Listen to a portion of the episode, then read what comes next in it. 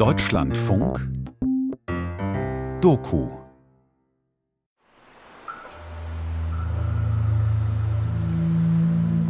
Wir tun das, was sonst keiner tut. Das ist eigentlich unser Bild. Insbesondere aus dem Frauenbereich gab es ja dann ja auch sehr viel Widerstand und der war ja auch heftig und da wurde ja auch nicht mit Polemiken gespart. Also das sind wir eigentlich schon seitdem gewohnt. Wir legen keinen großen Wert auf irgendwelche kirchlichen Sonderrechte. Wir können sie aber auch nicht abschaffen. Wir haben ja gesagt, das habe ich Ihnen ja auch schriftlich schon ausgedrückt, dass wir keine Zahlen Ihnen präsentieren. Entsprechend. Ich bin hier für absolute Transparenz.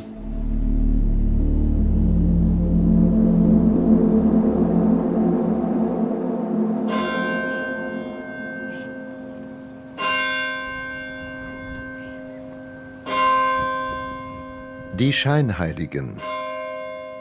Macht, Privilegien und Ungleichheit in der katholischen Kirche. Ein Feature von Gabi Meyer. Berlin, Hauptstadt. Sitz von Parlament und Regierung. Arbeitsplatz von 6000 Interessenvertretern und Lobbyistinnen. Von A wie Automobil bis Z wie Zuckerindustrie. Mittendrin K wie Kommissariat der deutschen Bischöfe. Ich leite das Kommissariat der deutschen Bischöfe. Das ist das Verbindungsbüro der katholischen Kirche zu allen Organen des Bundes und zur Europäischen Union. Karl Jüsten empfängt mich in einem hellen Konferenzraum in den katholischen Höfen. Das Gebäudeensemble mit Verwaltungssitz, Hotel und Kirche aus den 1990er Jahren liegt zentral im Ostteil der Stadt. Prälat Jüsten, Anfang 60, leitet das katholische Büro mit 16 Beschäftigten seit mehr als 20 Jahren. Er erklärt mir seinen Titel. Aus Vorsicht wegen Corona sitzen wir weit voneinander entfernt. Ein Prälat ist ein päpstlicher Ehrentitel, Üblicherweise bekommt man diese Ehrung, wenn man herausragende Leistungen verbracht hat.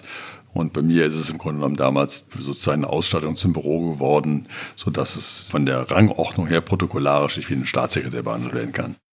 Interessenvertretung auf Staatssekretärsebene. Das hebt Kirchenmann Jüsten deutlich heraus aus der Lobbyistenschar. Und er hat weitere besondere Zugänge zu Abgeordneten.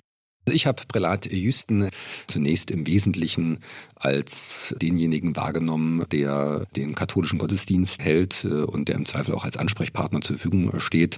Christian Hirte, seit 2008 CDU-Abgeordneter aus Thüringen und Sprecher des Kardinal-Höffner-Kreises einer losen Vereinigung katholischer Abgeordneter der Fraktion. Das wichtigste strukturelle Momentum des Kardinal-Höffner-Kreises ist tatsächlich der wöchentliche äh, Gottesdienst am Donnerstagmorgen um 7.30 Uhr, wo äh, man gemeinsam Messe feiert. Und es findet ja nach diesem katholischen Gottesdienst auch ein Frühstück äh, statt, wo man locker ins Gespräch kommt und natürlich auch die großen und die ethischen Fragen mit in den Blick nimmt.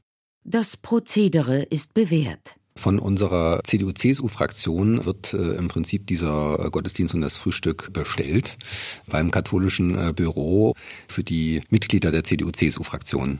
Monika Grütters gehört ebenfalls zum Kardinal-Höffner-Kreis. Die langjährige Staatsministerin für Kultur unter Angela Merkel ist Abgeordnete für den Wahlkreis Berlin-Reinickendorf.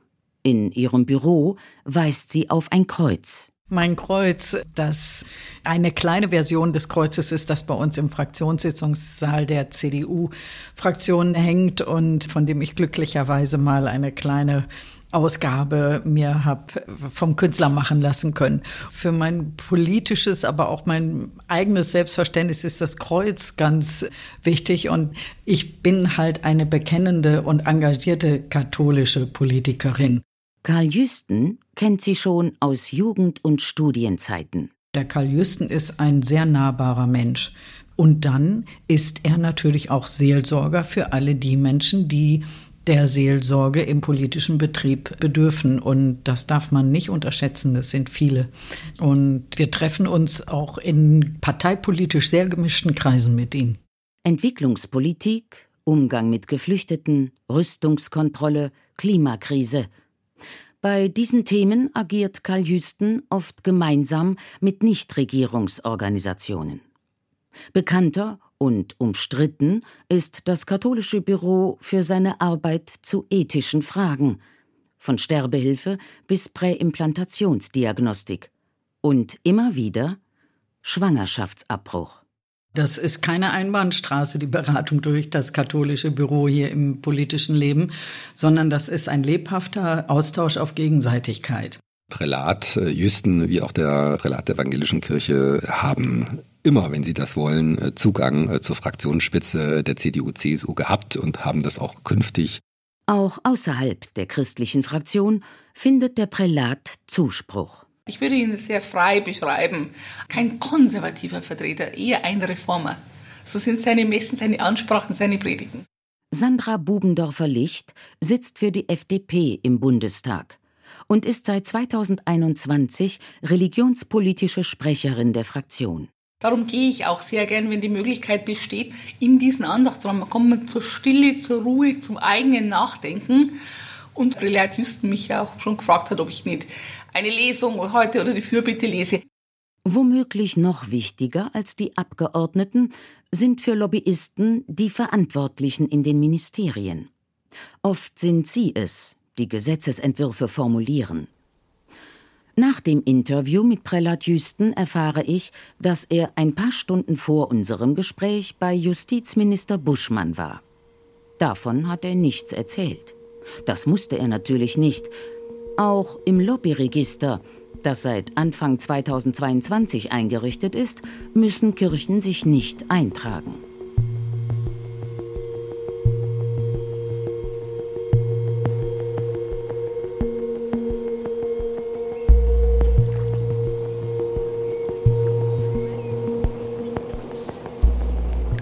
Breitbrunn am Ammersee.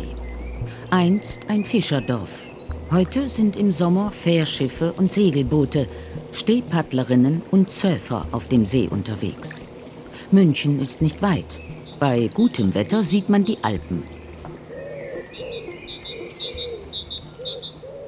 Das Dorf liegt zwischen zwei Hügeln. Auf dem einen die alte katholische Kirche mit Friedhof. Mitten im Ort eine umzäunte, schwer einsehbare Grünanlage, die bis hinunter zum Uferweg reicht. Darauf mehrere Gebäude.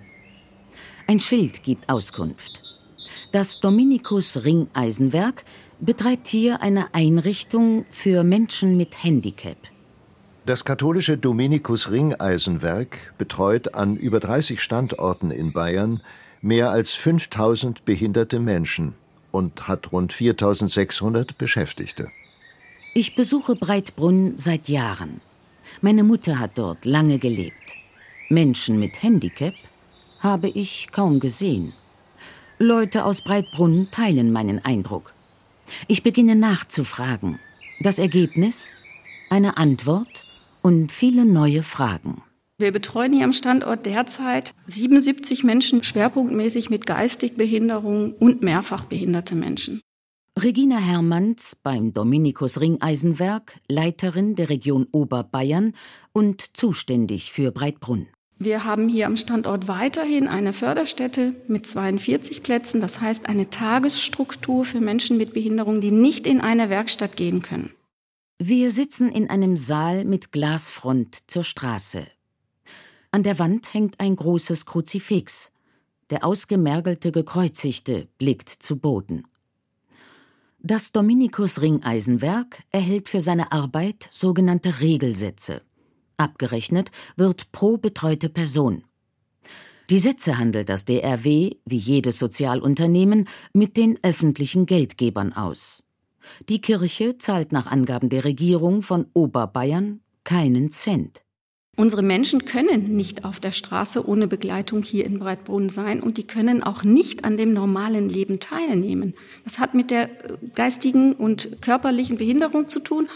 Und wir haben schon Menschen, die auch vollumfänglich gepflegt werden. Später beim Gang über die Anlage erzählt mir die erfahrene DRW-Chefin für Oberbayern, dass viele Betreute das Gelände nicht nutzen könnten. weil es zum Seeufer hin für Rollstuhl und Rollator zu steil sei. Ob die Einrichtung in dieser Lage dann wirklich geeignet ist für Menschen mit schweren Handicaps, kann ich nicht beurteilen. Zimmer sehe ich nicht.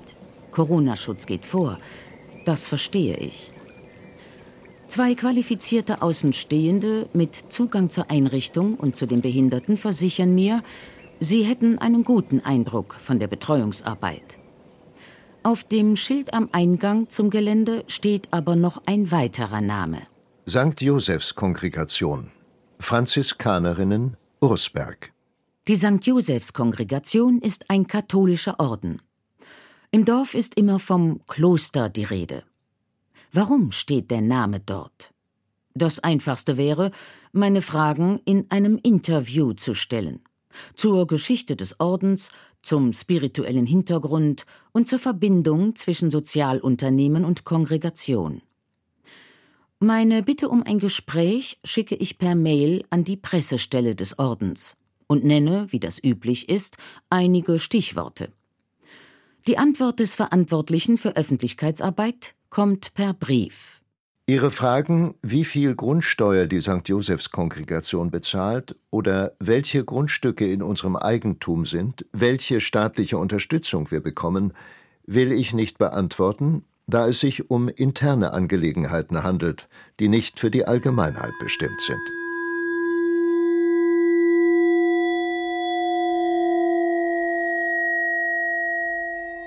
Über ein halbes Jahr später, nach zahlreichen Mails und Telefonaten, bekomme ich schließlich doch ein Interview.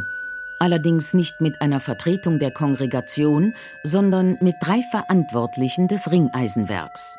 Darunter Regina Hermanns. Alle drei DRW-Verantwortlichen dürfen auch für den Orden sprechen. Die St. Josephs Kongregation wurde im Jahr 1897 von Dominikus Ringeisen gegründet. Und er hat diese Schwestergemeinschaft gegründet, weil er Arbeitskräfte für die Versorgung der vielen behinderten Menschen, dafür suchte er Arbeitskräfte und er wollte übrigens eine Brüdergemeinschaft auch noch dazu gründen. Wolfgang Thürichter ist Mitglied im vierköpfigen, übrigens ausschließlich männlich besetzten DRW-Vorstand. Aus der Brüdergemeinschaft wurde nichts. Aber Schwestern traten in den Orden ein. Ab 1897 waren es rund 1700. Das Gelübde, mit dem die Schwestern sich in den Dienst der Ordensgemeinschaft stellen, geloben sie äh, die Armut, die Kinderlosigkeit und letztlich den Gehorsam gegenüber der Ordensgemeinschaft. Aufopferungsvoller Dienst an den Schwächsten. Und das, jedenfalls heutzutage, nicht gerade für Gotteslohn, aber ohne eigenes materielles Interesse – so sieht sich die St. Josephs Kongregation. Die Schwesterngemeinschaft, die ihr Gründer nach einem Mann benannt hatte, bezog ein ehemaliges Kloster in Ursberg im Landkreis Günzburg, südlich der Donau.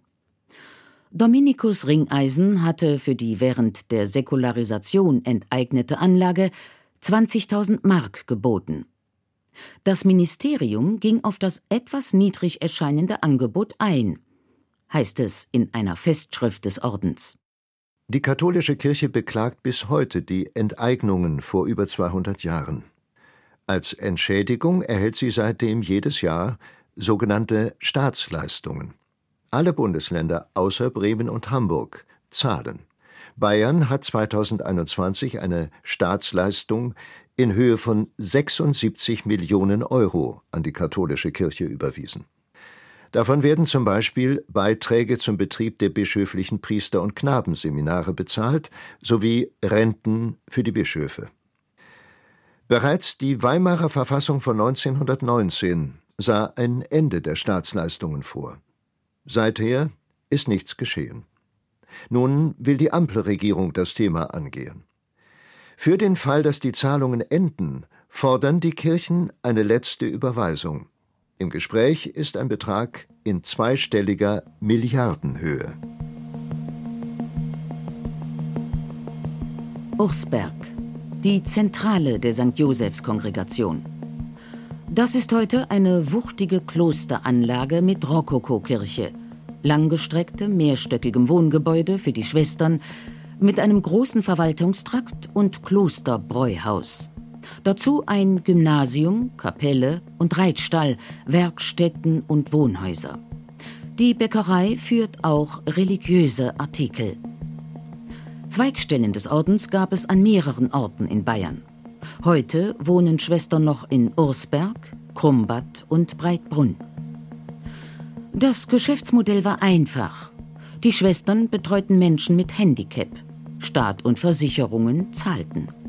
Miete für die Räumlichkeiten, Gehälter für die Pflegekräfte. Nach diesem Muster arbeiten alle Sozialunternehmen in Deutschland. Der Unterschied? Nur die Schwestern gelobten Armut. Im individuellen Sinne sind die Schwestern arm, also die einzelne Schwester an sich. Die Ordensleute haben ja dieses Einkommen, das sie äh, wirtschaftet haben, äh, nicht für sich verwendet, sondern sie haben es auf Grundlage ihres Armutsgelübdes natürlich in die Ordensgemeinschaft eingebracht. Trotz des Armutsgelübdes leben die Schwestern, auch individuell, nicht schlecht. Zwar kann sich eine Schwester keine schicken Klamotten kaufen, kein eigenes Auto und keinen eigenen Laptop, aber die Unwägbarkeiten des Lebens, die Menschen außerhalb der Klostermauern auch im wohlhabenden Deutschland umtreiben, kennen sie nicht. Mit dem Eintritt in den Orden übernimmt der Orden die Verantwortung auch für die Daseinsvorsorge des einzelnen Ordensmitglieds. Und einerseits verzichten die Ordensmitglieder, andererseits aber ist für ihr Dasein gesorgt. Dach überm Kopf, Ernährung, Existenzsicherung. Außerdem Krankenversicherung und Betreuung im Alter. Andere Pflegebedürftige und ihre Familien müssen dafür mitunter viel Geld aufwenden. Da müssen die sich keine Sorgen machen. Ein lebenslanges rundum sorglos Paket für die Ordensmitglieder. Wer in die St. Josephs Kongregation eintritt, lebt für eine Idee, nämlich den katholischen Glauben, und entscheidet sich für eine Form der Arbeit, nämlich die Betreuung von Menschen mit Handicap. Wer in den Orden eintritt, trifft auch eine Entscheidung für ein Leben in einer strikt hierarchisch organisierten, gehorsam einfordernden Gemeinschaft. Es ist ein Leben, in dem es bestimmte Freiheiten nicht gibt. Aber es ist auch ein Leben ohne Risiken. Mit Armut hat das nichts zu tun.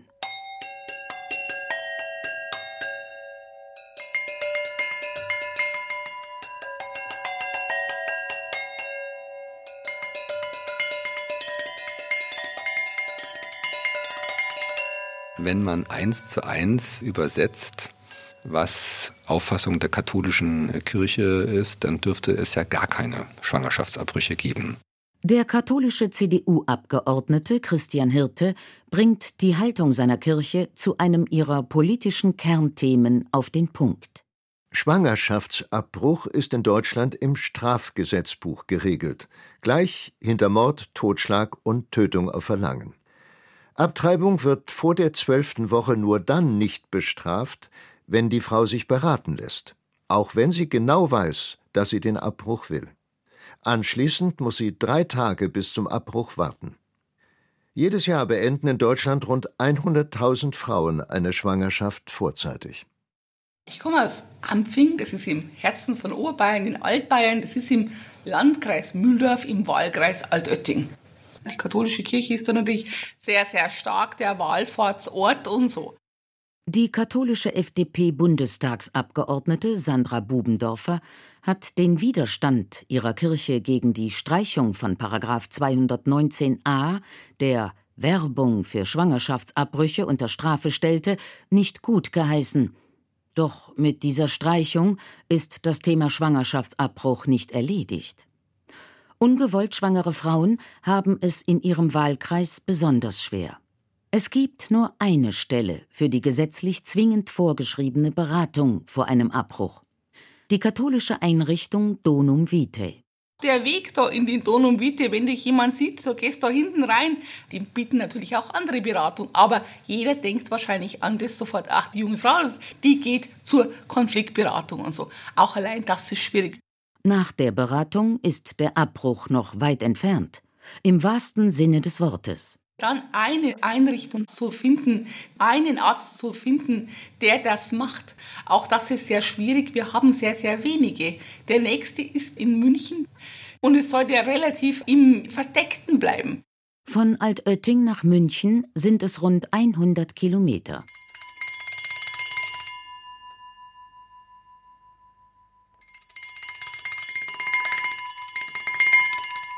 Alicia Bayer, Anfang 30, ist Ärztin und Mitbegründerin des Vereins Doctors for Choice Deutschland. Ärztinnen und Ärzte setzen sich dafür ein, dass ungewollt schwangere Frauen einen sicheren Abbruch bekommen und ihnen der Weg dorthin nicht erschwert wird. Der Schwangerschaftsabbruch ist ja weiterhin ein Straftatbestand und das führt dazu, dass Ärztinnen lieber die Finger von diesem Eingriff lassen und dass es immer weniger Ärztinnen gibt, die Abbrüche durchführen. Und das bedeutet, dass diejenigen, die noch Abbrüche durchführen, dann immer mehr Abbrüche machen müssen, also das auf den Schultern einiger weniger verteilt wird. Alicia Bayer will als Gynäkologin ihren Patientinnen in allen Lebenslagen zur Seite stehen. Wenn ich den ärztlichen Beruf ergreife und dieses Fach wähle, dann gehört es für mich dazu, dass man auch Schwangerschaftsabbrüche behandelt, genauso wie man eben auch Geburten mitbetreut. Ärztinnen und Ärzte, die Abbrüche durchführen, sind obendrein, wie alle anderen Menschen, mit Fake News konfrontiert. Ich habe ja auch Interviews geführt mit Medizinstudierenden in einer qualitativen Studie und war sehr überrascht, dass eigentlich alle die Pflichtberatung befürwortet haben. Und zwar vor allem aus dem Grund, dass man die Frauen ja warnen müsse vor äh, möglichen psychischen Folgen wie Reue, Traumatisierung, Depressionen. Das war sehr erschreckend zu sehen, wie stark dieser Abtreibungsmythos, würde ich ihn nennen, bei den MedizinerInnen eben auch verankert ist. Also wir wissen aus Studien, dass es in den wenigsten Fällen eben zu schwerwiegenden psychischen Folgen kommt, aber das ist eben sehr verankert. Tatsächlich gibt es Frauen, die unter ihrer Entscheidung für einen Abbruch leiden. Frauen, die gerne ein Kind gehabt hätten, sich aber außerstande sahen, es zu bekommen. Und gläubige Frauen, deren Kirche massiv gegen Abtreibung auftritt und ihnen ein schlechtes Gewissen macht.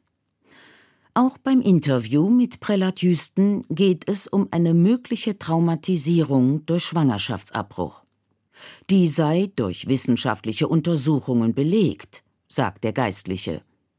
Hat er derartige Studien gelesen? Ich selber habe sie nicht gelesen, ich habe nur von ihnen gehört, muss ich richtigerweise sagen. Mit Frauen, die einen Abbruch vornehmen ließen, hat Prälat Jüsten nicht gesprochen. Jüstens oberster Chef, der oft als liberal bezeichnete Papst Franziskus, hat Schwangerschaftsabbruch mit Auftragsmord verglichen. Prälat Jüsten beschränkt sich auf religiöse Kategorien. Wir lehnen Schwangerschaftsabbrüche ab. Und ist es eine Sünde? Ja. Und eine schwere Sünde? Auch ja. Und eine Todsünde? Auch ja.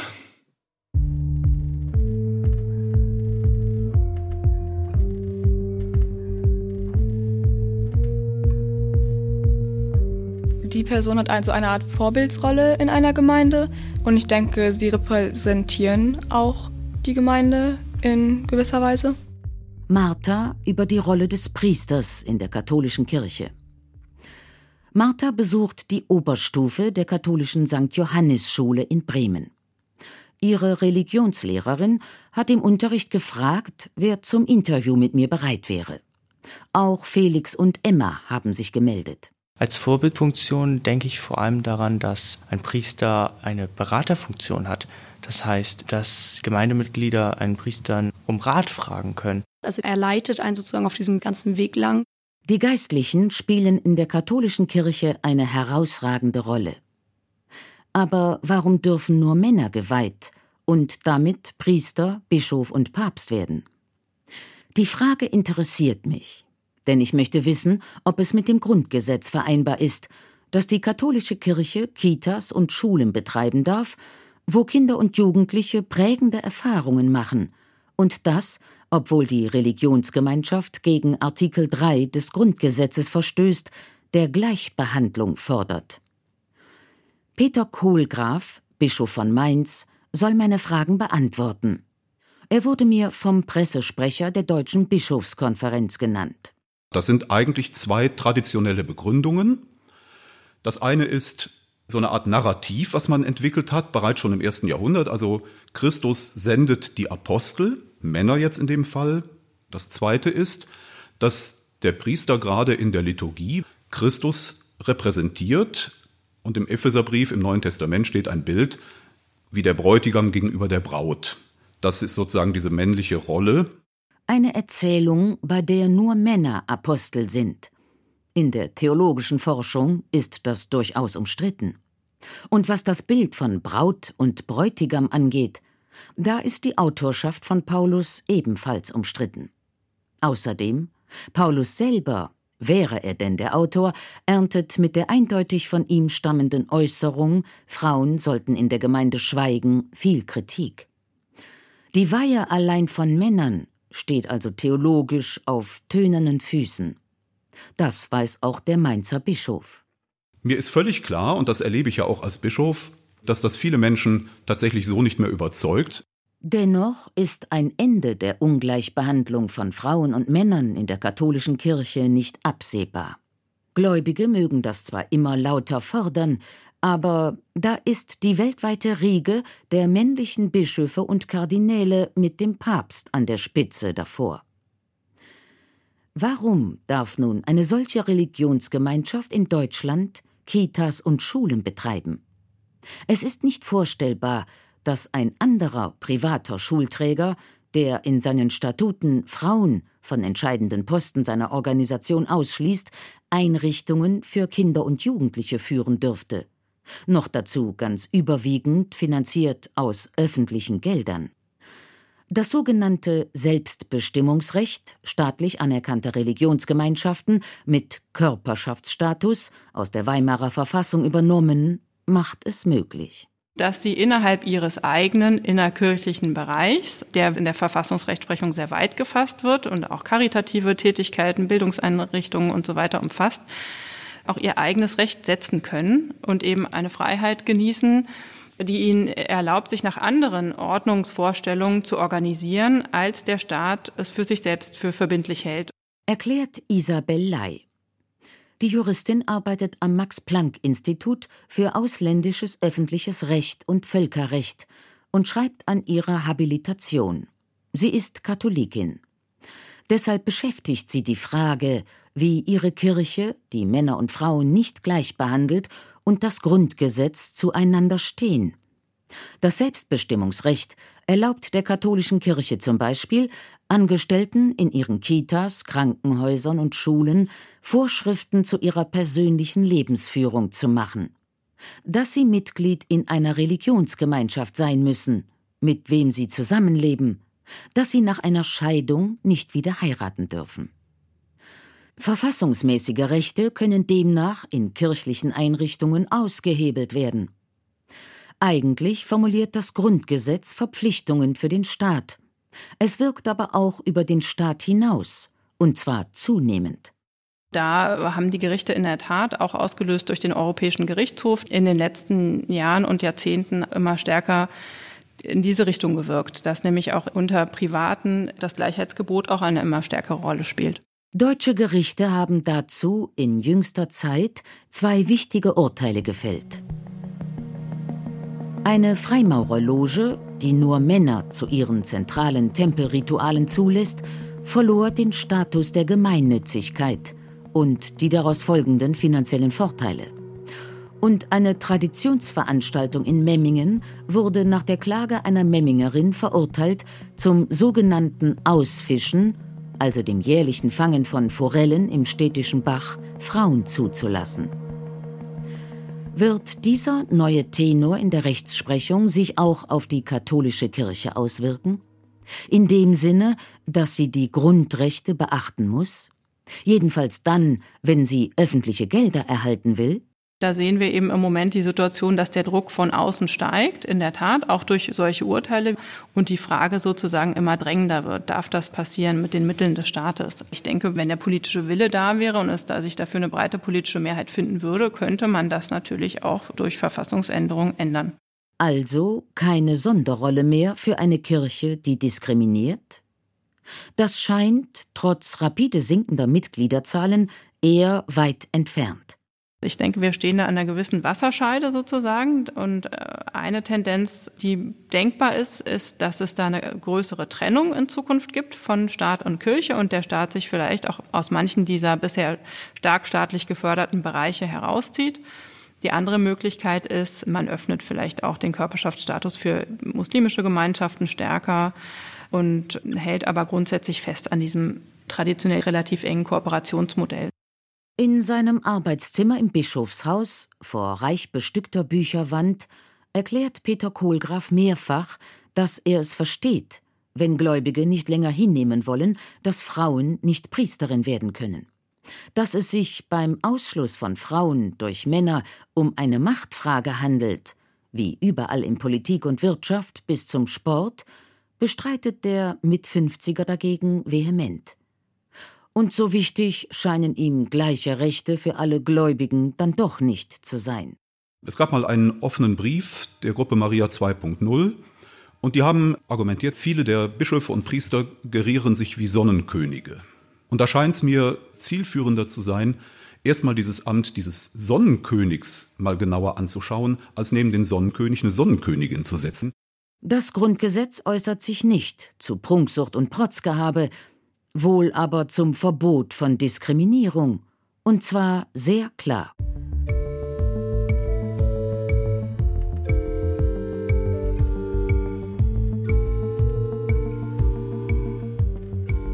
Emma, Felix und Martha aus der Oberstufe der katholischen St. Johannes Schule in Bremen haben ebenfalls eine klare Meinung wenn man die Hälfte der Menschheit ausschließt, wenn man zu den weiblichen Menschen auf dieser Welt sagt, nee, ihr könnt das nicht, weil ihr bestimmte Defizite habt. Meiner Meinung nach ist das total falsch. Es ist einfach sexistisch, dass die Hälfte der Menschheit dieses Amt nicht annehmen darf. Meiner Meinung können das beide einnehmen, beide Geschlechter, also Mann und Frau oder halt auch andere Geschlechter, egal.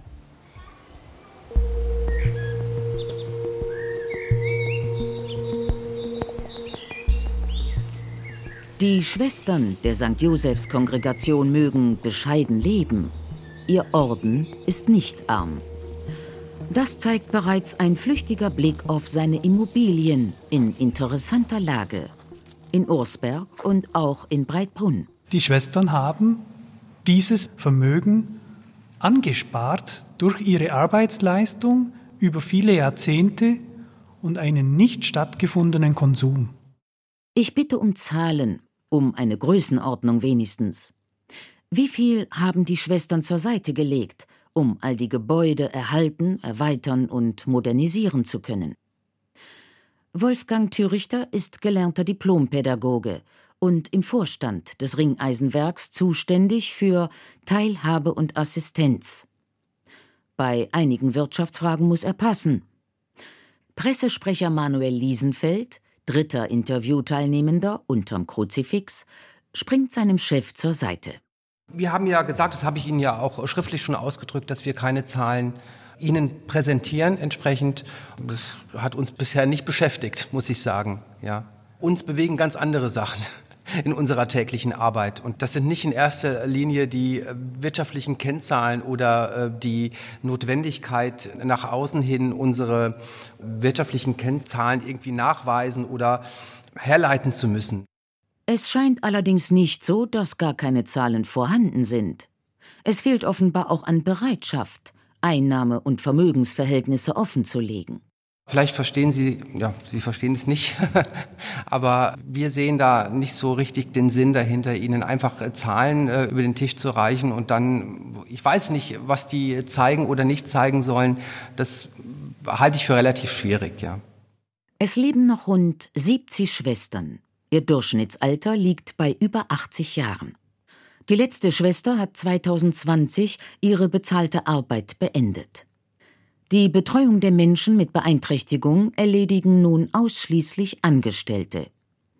Wolfgang Thürichter sagt, man müsse den gesamten Zeitraum seit 1897, also über 120 Jahre, betrachten. Wir sprechen ja jetzt von der Generation Erben. Das ist genau der Punkt, dass jetzt eine Generation profitiert von der Leistung ihrer Elterngeneration und Großelterngeneration. Das ist in Ordensgemeinschaften meines Erachtens vergleichbar. Wovon Wolfgang Thürichter nicht spricht, von den Pflegesätzen, die jedenfalls seit den 1970er Jahren die Betreuung von Menschen mit Handicap gewährleisten sollen. Die öffentlichen Kassen zahlen sowohl für die Betreuung der Pflegebedürftigen als auch für die Instandhaltung und Modernisierung der dafür nötigen Gebäude. Pflegesätze bekommt natürlich auch das Ringeisenwerk und zahlt davon zum Beispiel Miete an den Orden. Regina Hermanns hält am Bild von Armut und Opferbereitschaft des Ordens fest. Ich kann nur sagen, dass die St. Josephs Kongregation hier von 96 bis 2008 alle Gebäude neu gebaut hat, ohne eine öffentliche Förderung. Sie hat hier investiert, und zwar für die Menschen mit Behinderung, weil sie das als Auftrag sieht. Auch 2022 ragt in Breitbrunn wieder ein Kran in den Himmel immer alles vom Orden finanziert? Oder vielleicht doch auch aus öffentlichen Quellen? Auf Anfrage erklärt das Bayerische Staatsministerium für Unterricht und Kultus Subventionen erhält die Kirche wie andere Träger auch, etwa in den Bereichen Krankenhäuser, Kindergärten, Schulen. Subventionen verfolgen einen vom Staat gewünschten Zweck. Eine Aufstellung über die verschiedenen Subventionen existiert nicht. Und manchmal hat der bayerische Ministerpräsident obendrein Spendierhosen an. Kurz vor der Landtagswahl 2018 zum Beispiel, da lässt Markus Söder sein Kabinett im Kloster Ursberg tagen. In der Zentrale der St. Josephs Kongregation verkündet er ein 400 Millionen Euro schweres Investitionsprogramm zur Schaffung kleiner, flexibler Wohneinheiten für Menschen mit und ohne Behinderung. Das gehört zum sozialen, zum ethischen, aber auch zum christlichen Anspruch dieser Regierung dazu, dass sie sich ganz besonders um die Menschen kümmert, die nicht allein von der Sonnenseite zunächst mal beschienen sind. Von dem Geld hätten sie bisher nichts erhalten, sagt Wolfgang Thürichter. Auf Nachfrage reagiert das zuständige Ministerium erstaunt. Dem DRW waren bereits 2019 Fördergelder bewilligt worden. Diese Fördergelder wurden entsprechend dem Baufortschritt bereits weitestgehend ausbezahlt. Abfinanzierungsausstände in Höhe von 1,4 Millionen Euro können nicht nachvollzogen werden.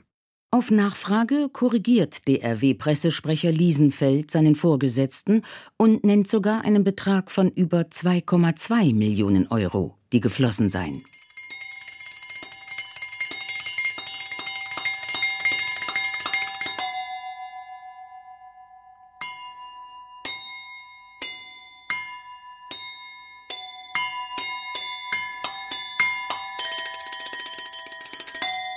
Professor Lars Hummel ist eine Rarität. Er ist Experte für Steuerrecht und für Kirchenrecht. In seinem kargen Ausweichbüro an der Universität Hamburg erklärt er, wie Steuerfragen behandelt werden, wenn es um Einrichtungen der Kirche geht. Die Kirche handelt im Rahmen ihrer eigenen Rechtsordnung. Staatliche Akteure reagieren darauf. Auch bei den Steuern wirkt das Selbstbestimmungsrecht also zum Wohle der Kirchen. Außerdem nutzen Kirchen für sie vorteilhafte Regeln der deutschen Wirtschaftsordnung gerne, erklärt Lars Hummel. In gewissem Rahmen dürfen alle Steuerpflichtigen gestalten. Natürlich dürfen auch Kirchen gestalten. Auch Kirchen fragen sich, welche steuerlichen Folgen ein Vorhaben hat und wählen die für sie günstigste steuerliche Alternative aus. In Konzernen sind ganze Stäbe damit beschäftigt, die für das Unternehmen beste, zum Beispiel steuersparendste Organisationsform zu finden. Auch die St. Josephs Kongregation hat sich umorganisiert. Bis Mitte der 1990er Jahre war das Dominikus Ringeisenwerk ihr rechtlich unselbstständiger Arm zur Betreuung von Menschen mit Handicap. Weil die Zahl der Ordensschwestern immer weiter abnahm und die Zukunft des Ordens ungewiss war, wurde das Werk 1996 in eine kirchliche Stiftung öffentlichen Rechts umgewandelt. Die durch öffentliche Geldgeber finanzierte Betreuung von behinderten Menschen war nun unabhängig vom Orden. Und die beiden katholischen Einrichtungen besitzen seitdem einen Instrumentenkasten, mit dem sie hantieren können. Insbesondere die Übertragung von Vermögenswerten von der einen auf die andere Organisation kann erwogen werden. Der Umgang mit Kirchenvermögen unterliegt dabei der Aufsicht der zuständigen kirchlichen Autorität. Die wird wohl ein Wörtchen mitreden und gegebenenfalls Weisungen erteilen. Die zuständige kirchliche Autorität ist in dem Fall der Bischof von Augsburg. Seine kirchliche Stiftungsaufsichtsbehörde war auf Anfrage nicht zu sprechen.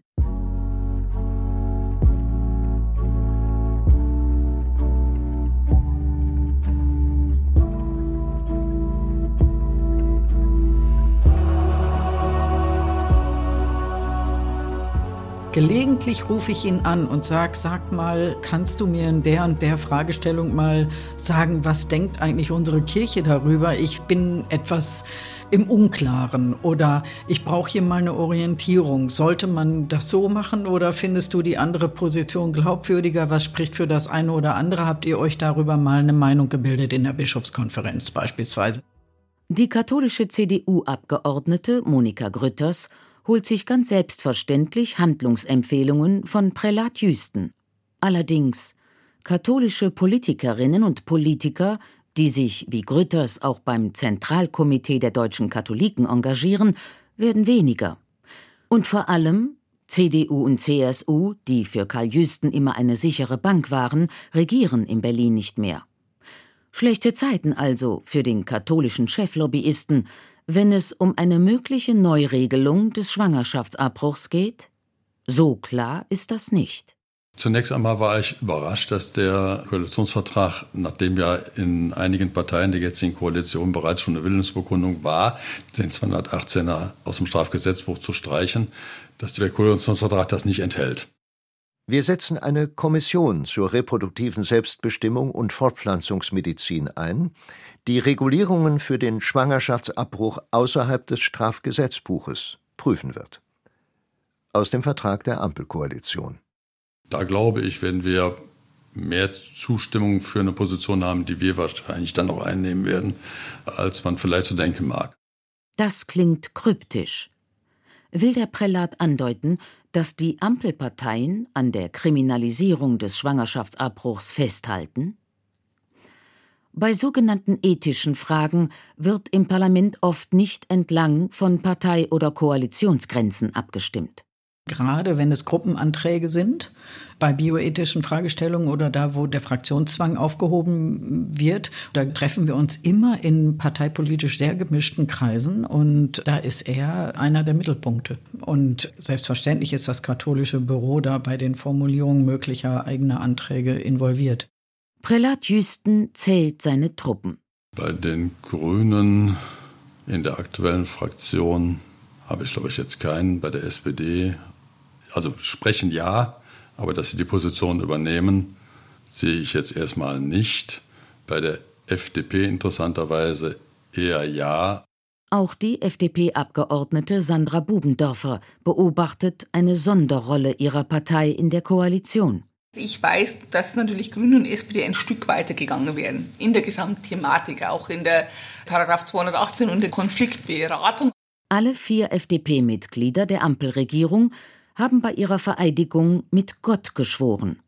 Anders als die meisten sozialdemokratischen und grünen Kolleginnen und Kollegen. Hat Karl Jüsten das religiöse Statement von Christian Lindner überrascht? Ja, es hat mich überrascht, dass er das getan hat. Nicht, dass er durchaus äh, für religiöse Fragen offen ist. Ist die FDP nach dem Ausscheiden der christlichen Parteien aus der Regierung der neue Andockpunkt für Karl Jüsten beim Thema Schwangerschaftsabbruch? Ausgerechnet die Partei, die traditionell im Ruf steht, kirchenfern zu sein? Ich weiß nur die Aussage von Marco Buschmann auch, dass Paragraph 218 momentan nicht angetastet wird. Entscheidet Justizminister Buschmann so, weil er katholisch ist? Das ist womöglich zu kurz gedacht. Aber es gibt einen anderen Berührungspunkt zwischen FDP und Kirche. Die Frauenbewegungen bei den Grünen oder bei der SPD sind da in dieser Thematik sicher ein großes Stück weiter. Wir haben leider da zu wenige Frauen. Wir hatten immer zu wenige, aber daran arbeiten wir. Da passt auf einmal zusammen, was auf den ersten Blick gar nicht zusammenzupassen scheint. Katholische Kirche und FDP sind beides klar männlich geprägte Organisationen. Die Entkriminalisierung des Schwangerschaftsabbruchs ist nicht ihr Anliegen. Bizarr allerdings für eine Partei, die sich unentwegt als Partei der Freiheit präsentiert. Gegen Maskenpflicht, mitten in der Corona-Pandemie, gegen Tempolimit auf Autobahnen, auch mitten im Kampf ums Ölembargo wegen Russlands Krieg gegen die Ukraine, aber nicht für das Recht von Frauen, über ihren Körper selber zu entscheiden.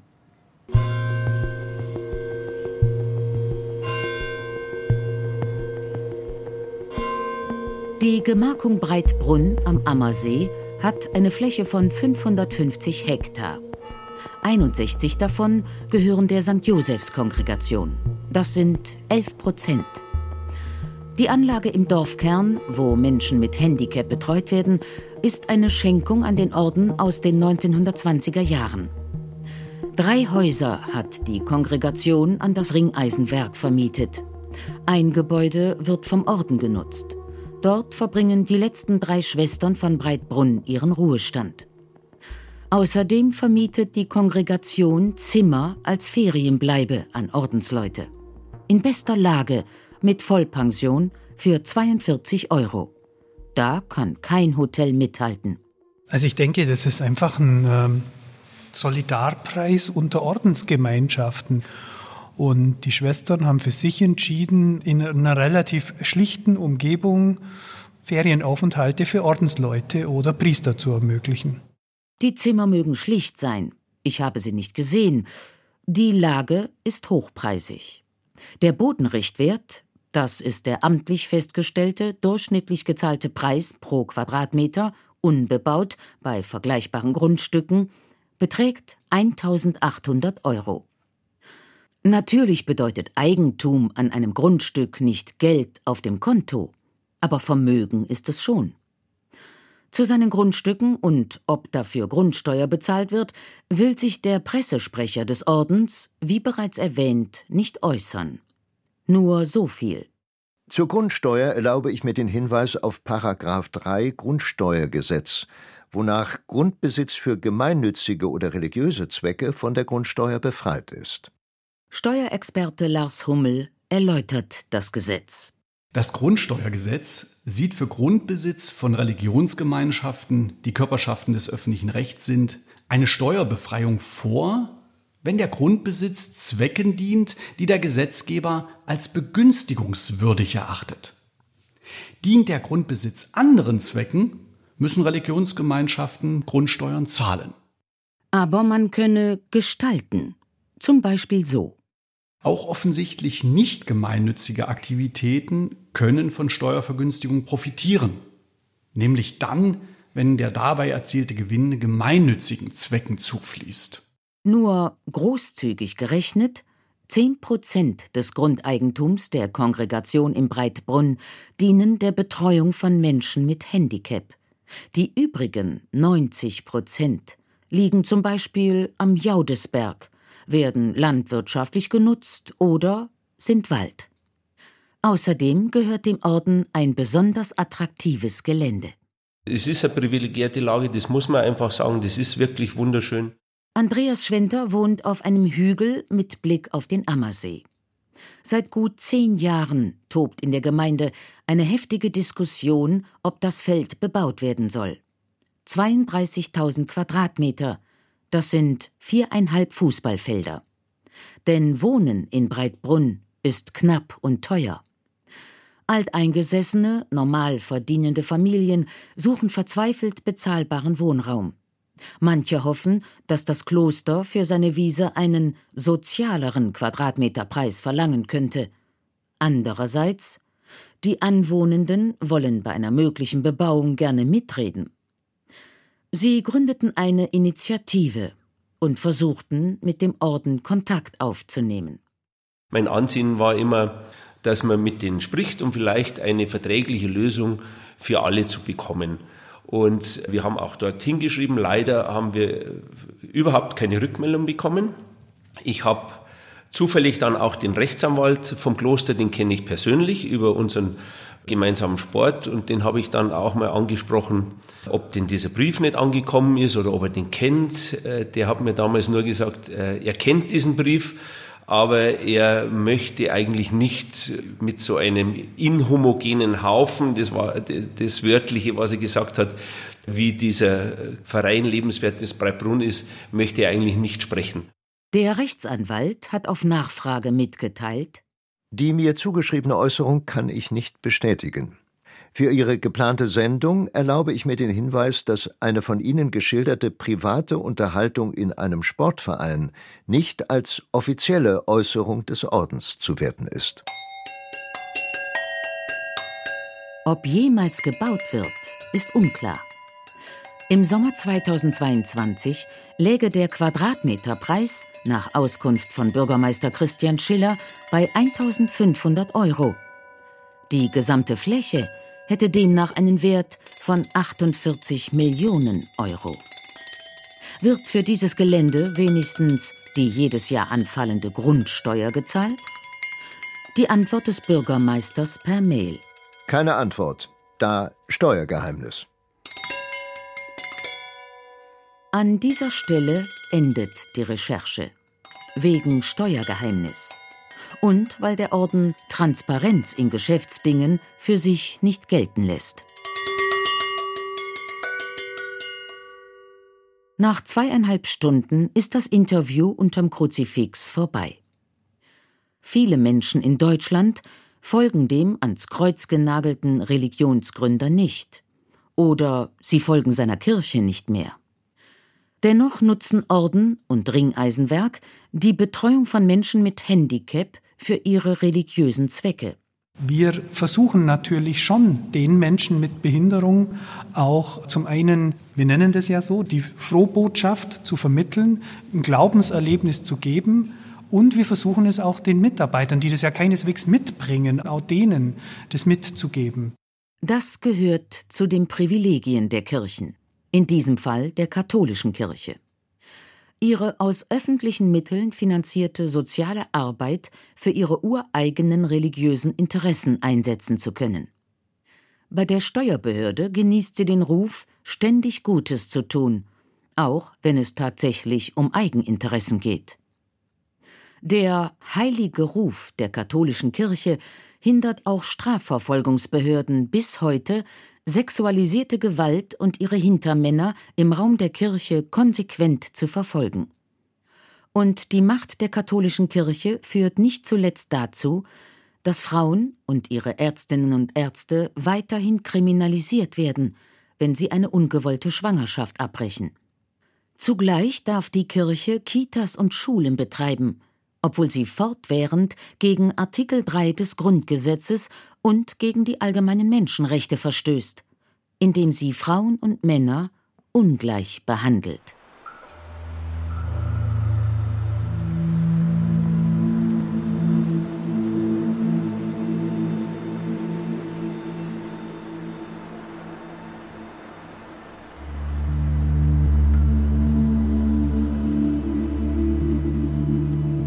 Die Scheinheiligen Macht, Privilegien und Ungleichheit in der katholischen Kirche. Ein Feature von Gabi Meyer. Es sprachen Hildegard Meyer und Bernd Hahn. Ton und Technik Sascha John. Regie Claudia Katanek. Redaktion Wolfgang Schiller. Eine Produktion des Deutschlandfunks mit dem Saarländischen Rundfunk 2022.